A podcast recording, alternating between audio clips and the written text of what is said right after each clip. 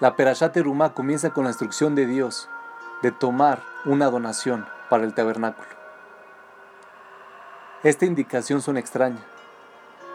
¿La Torah no nos debería haber ordenado dar una donación? A modo de explicación, nos dice Rapshar Gasimons, podemos decir que dar es también una forma de tomar. El dinero que poseemos es temporal, pero nuestros buenos actos son eternos.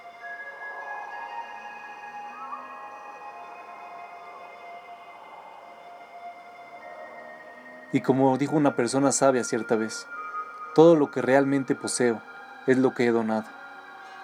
Y a decir verdad, uno de los placeres más grandes de la vida es dar. La cualidad primordial de Dios es la de ser un dador.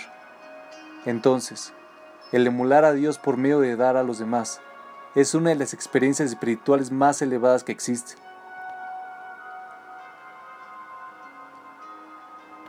Esta perashá nos dice, que la clave de una ofrenda adecuada es que debe ser hecha con el corazón. El Midrash comenta que Betzalel, el arquitecto del tabernáculo, tenía la capacidad de discernir cuáles eran las intenciones de aquellos que donaban. De este modo, él determinaba de qué forma cada donación sería utilizada en el tabernáculo. Por ejemplo, los obsequios de individuos con intenciones puras eran utilizados para el arca sagrada mientras que los obsequios de las personas que donaban de mala gana eran destinados para las clavijas que sostenían las paredes del tabernáculo. Incluso hoy en día, cuando donamos a una institución, no sabemos cómo será utilizado nuestro dinero. Pero si lo hacemos con buenas intenciones, podemos estar seguros de que será utilizado de la mejor manera posible.